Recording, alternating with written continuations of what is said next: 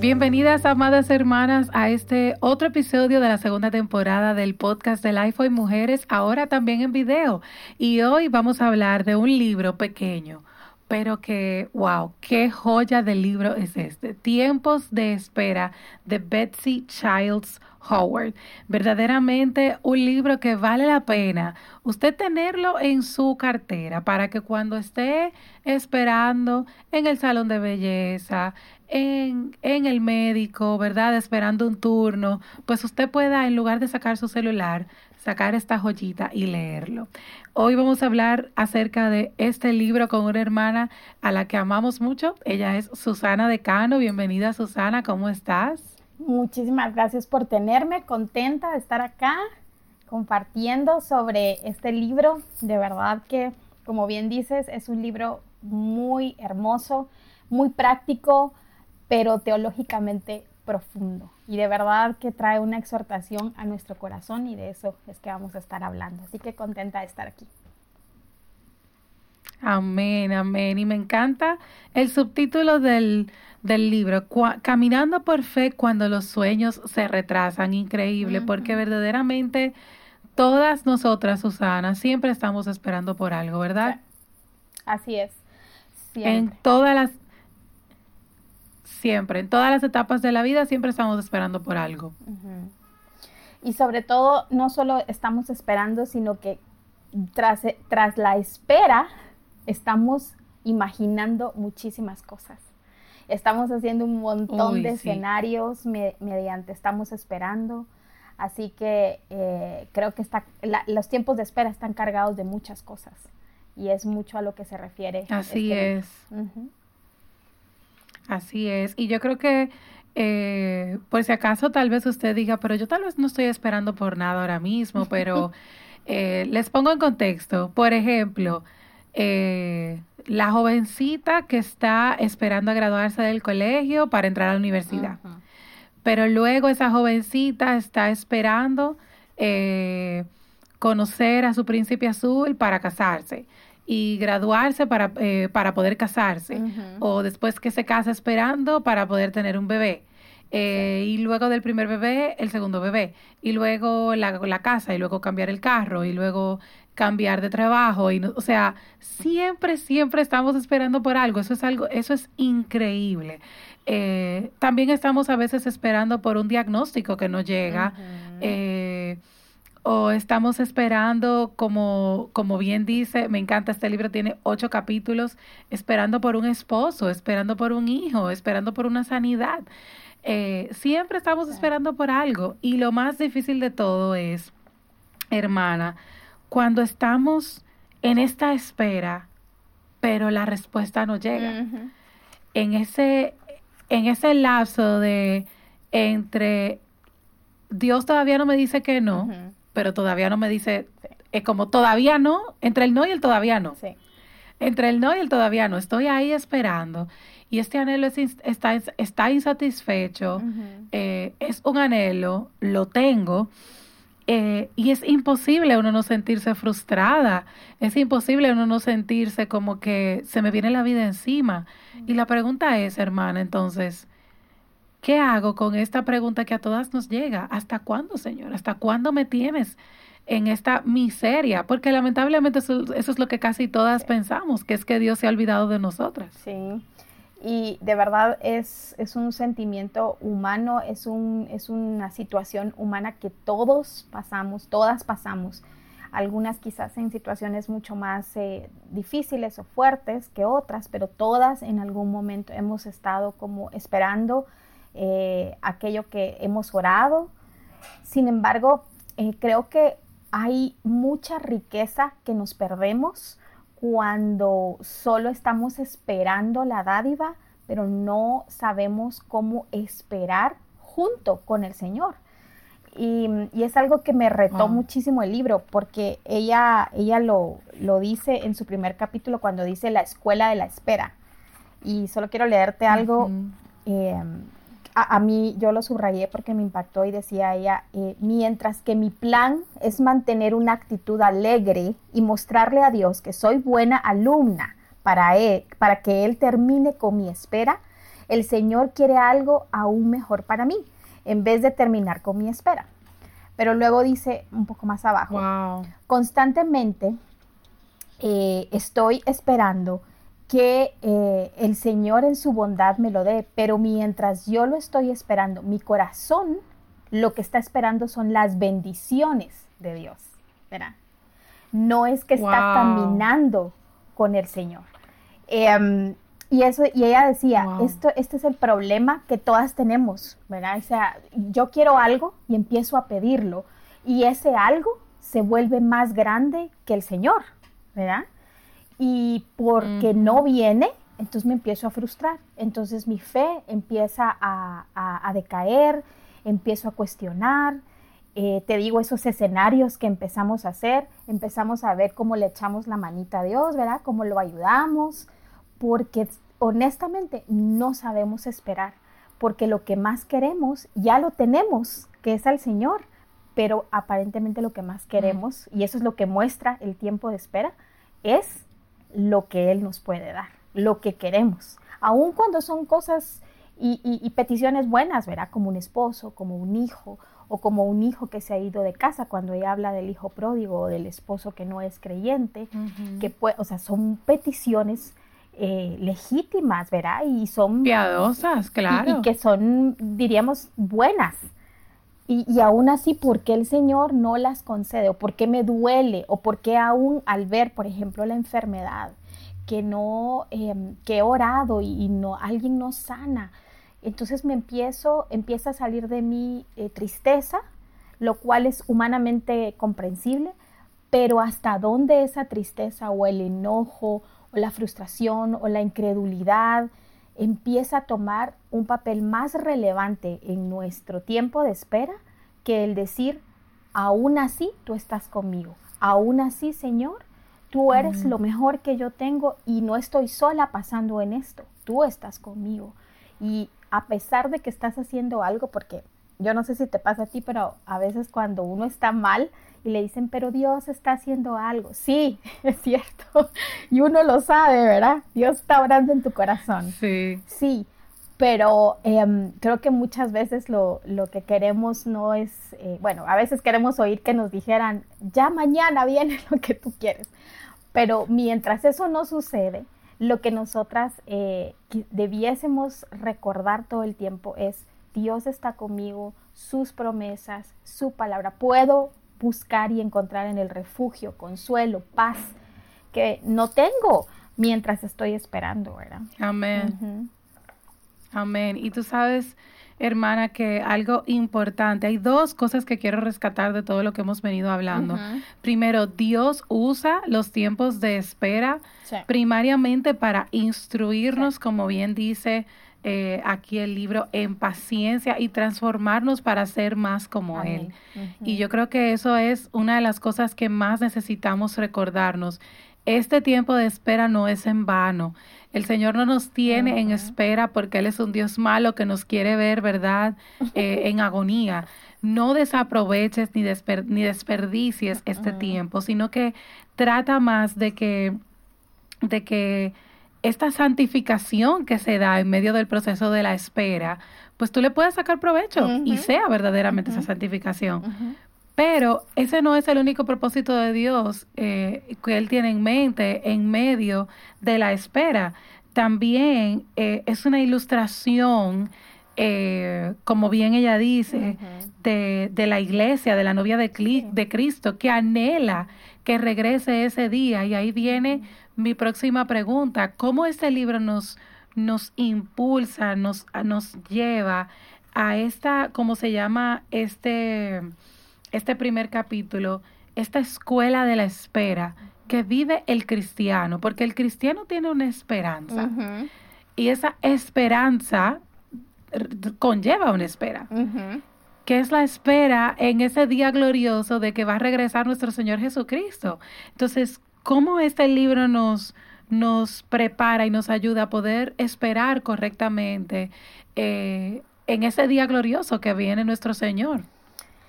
Eh, me encanta porque ella hace un, una, un, recuento como de la historia de redención, ¿verdad? De hecho, en el primer capítulo, después de hablar de la escuela de espera, nos cuenta toda la historia de redención eh, de maneras muy prácticas y, y, muy entendible.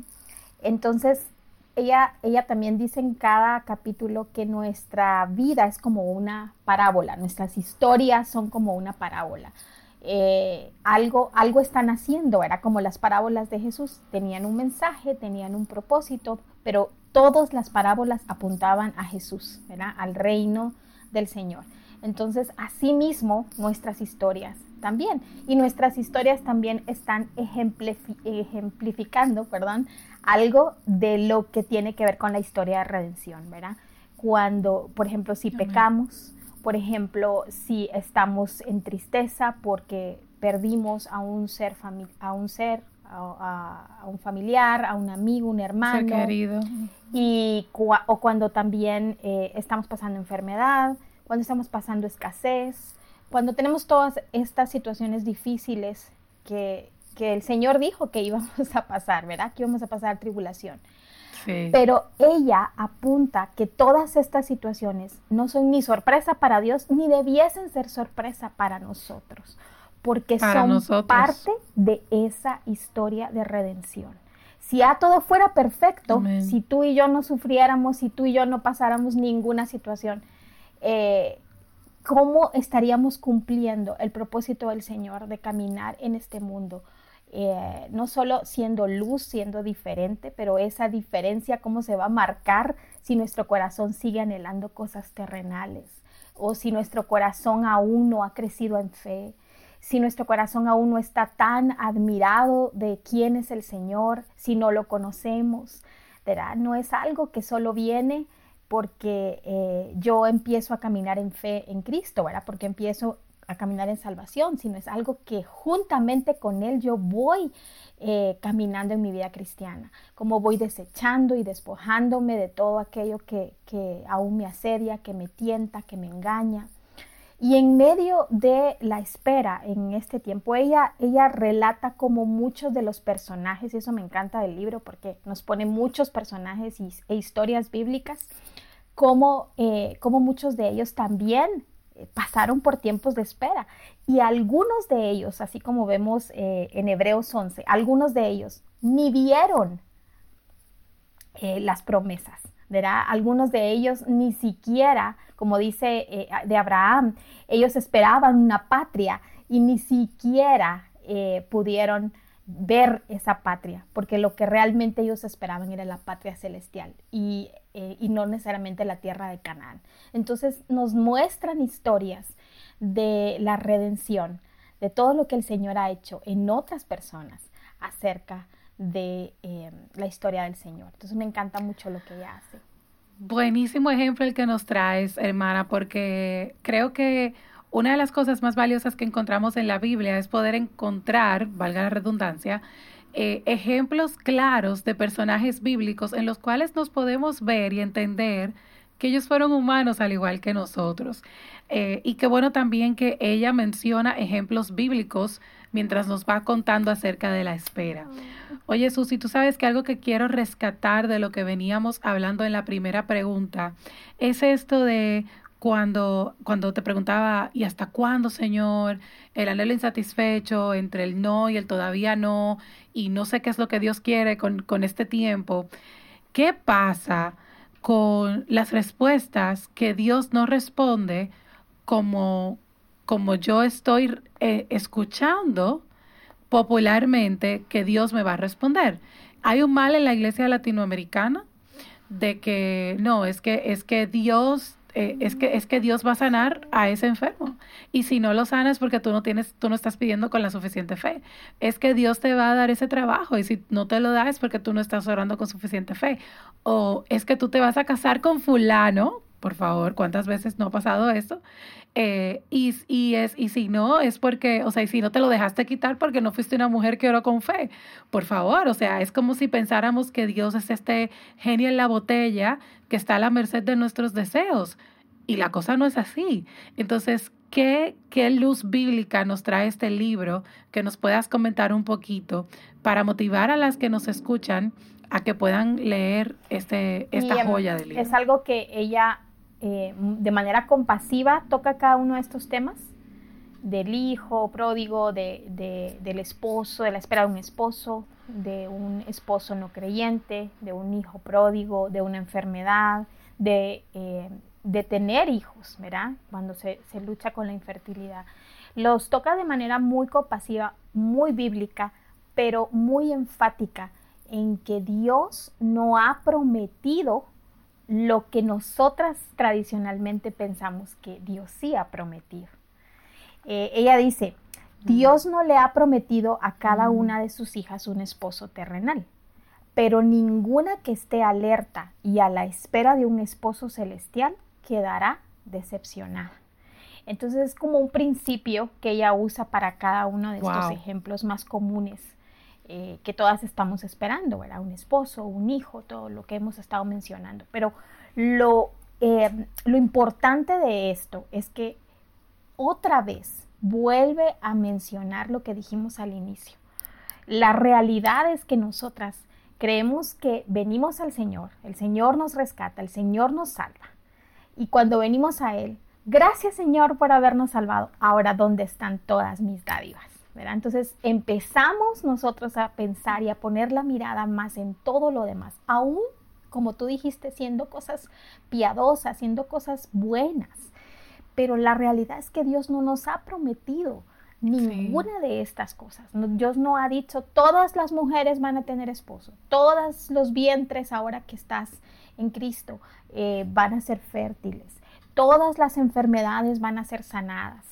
Em, y, todo lo demás. Yo quiero leerte algo que me impactó para contestar lo que dijiste. Y ella dice, si tú, si todos nuestros deseos se satisfacieran aquí, ¿por qué querríamos que Cristo regrese y establezca su reino? Si todo lo que queremos estuviera aquí, ¿para qué queremos ir al cielo? ¿Verdad? ¿Para qué estamos aquí entonces? Solo para em, mostrar eh, el éxito a quienes debemos ser luz, pero que tienen éxito en este mundo. como, eh, como diría este, un pastor eh, que, que, leo mucho y que él decía, ¿cómo vamos a hacer luz si nos queremos parecer más a la oscuridad? Entonces, muchas de, muchas de estas maneras en las que nosotros eh, vemos a Dios como el dador, como bien decías tú, el genio de la lámpara, Señor, dame esto, dame lo otro, y a veces por querer eh, animar o por querer este de verdad que el Señor el Señor es bueno, yo soy su hija, entonces me dar todas estas cosas y empezamos a tomar pasajes de la Biblia que no mm. están diciendo eso. Por ejemplo, Hechos 16 cuando, cuando dice, eh, yo y mi casa serviremos al Señor. yo y mi casa serviremos al Señor. Es una promesa, nos está contando una historia. Si tomáramos esa historia con todo el resto de otras historias en las cuales se narran en la palabra, eh, alguien que anda profetizando sin ropa, eh, ¿por qué eso no lo hacemos, verdad? Pero lo otro sí lo queremos. Entonces, yo creo que es importante y es muy puntual. Eh, a pesar de ser un libro que escribió una autora americana, esto que sucede allá, sucede en nuestros países latinos. El recordarnos que los momentos de espera no son para que Dios nos premie porque hemos estado esperando. Y esos momentos de espera no únicamente es para voy a poner a mi hija a que a ver cuánta fe tiene para ver si le doy ¿verdad? Ese no es el Dios de la Biblia. Y, realmente estos momentos de espera, como lo, habíamos dicho, lo, único que sacan a luz es que nosotros queremos más las bendiciones que al Señor. Y se nos olvida que ya lo tenemos y Él es lo mejor. Como tú me decías antes de empezar a grabar, no se trata de mí. Y, y qué importante es tener eso en perspectiva todo el tiempo, ¿verdad? Amén, amén. Y mientras te escucho recuerdo una frase del pastor Miguel Núñez, él siempre nos dice, eh, tenemos que aprender a vivir con la eternidad en mente. Y creo que eso cambia por completo la perspectiva de la vida del cristiano. O sea, nuestro caminar aquí en la tierra cambia por completo si entendemos al 100% que es que es, es, es, que no es, es que lo que estamos esperando, como tú, como decía esa frase que leíste que me encantó, no se trata de nada de lo que está aquí, es que, es que no se compara con, con oye, lo que tú puedas estar pensando ahora mismo, que es lo mejor que Dios te puede dar, no se comparan en lo más mínimo ni en un 0.01% a la gloria de lo que viene. Entonces creo que eso es algo de lo que, de lo que nos, nos deja mucho reflexionando, estas verdades que el libro comparte. Y sabes que Jesús, el tema también de cómo cómo, porque quiero ser sensible con estas mujeres que nos puedan estar escuchando, que está soltera y está esperando un esposo, o está casada que, que está orando por su esposo que no es creyente, o esta madre que está orando porque su hijo eh, regrese al redil, eh, o, o, esta madre tal vez que no, no puede tener hijos y está esperando una respuesta del Señor porque está cansada tal vez de de programas de, fertilización y ya siente que su cuerpo no da más, no estamos diciéndote que te rindas o que dejes de orar.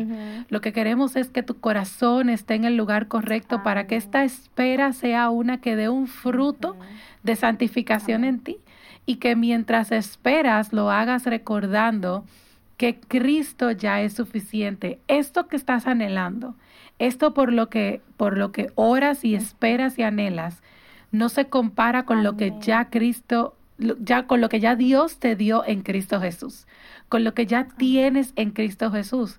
Y esa es la perspectiva que tenemos que cambiar. Y yo sé, estoy convencida de que si tú, hermanas, es, hermanas que nos están escuchando, ustedes que nos escuchan hoy, eh, cambian esa perspectiva en sus mentes, el tiempo de espera va a ser uno mucho más llevadero. No creo que sea fácil porque la espera para nadie lo es, pero va a ser mucho más llevadero y definitivamente vas a aprender mucho, mucho más en este tiempo. Y creo que algo que nos, nos deja el libro y, me deja meditando también, eh, la palabra del Señor nos dice que mientras estamos en este mundo somos extranjeras, somos peregrinas, y solo desde ahí deberíamos preguntarnos qué implicaciones tiene que yo no pertenezco a este mundo, ¿verdad?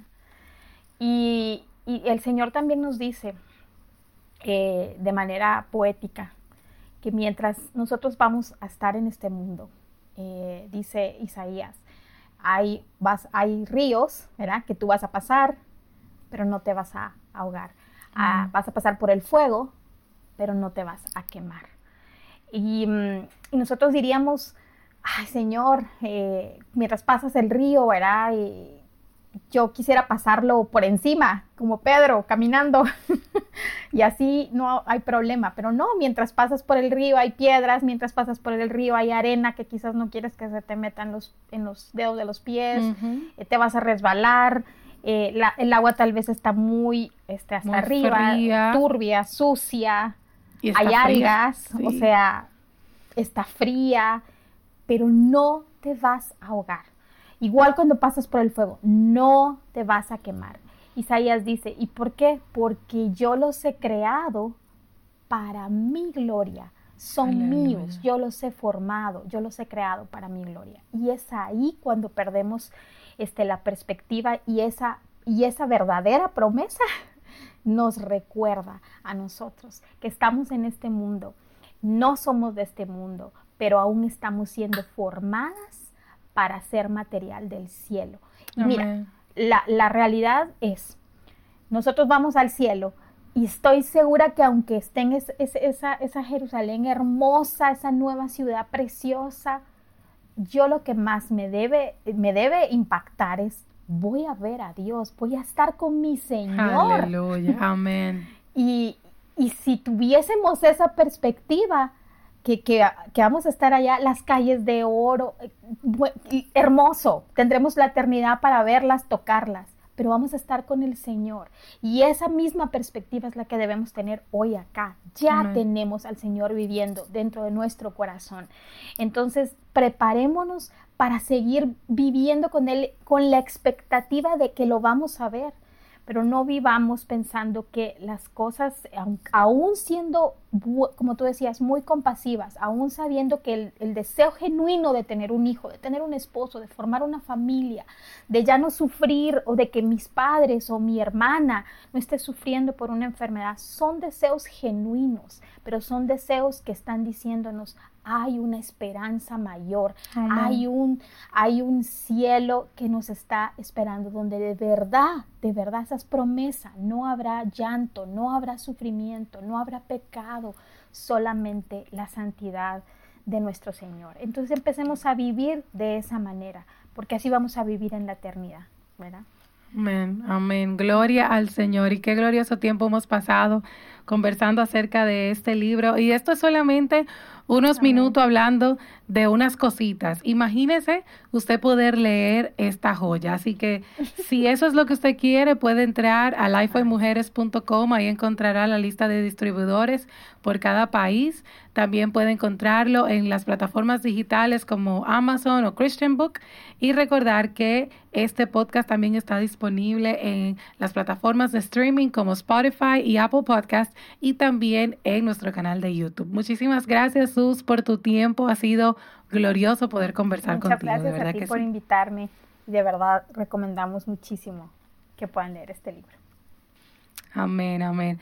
Y bueno, muchísimas gracias a ustedes por escucharnos en este episodio del podcast de Lifeboy Mujeres. Nos escuchamos el próximo lunes, no el que viene, sino el de arriba, en una nueva entrega conversando sobre otra novedad para que puedas conocer un poquito más acerca de otro libro nuevo que viene por ahí. Dios te bendiga.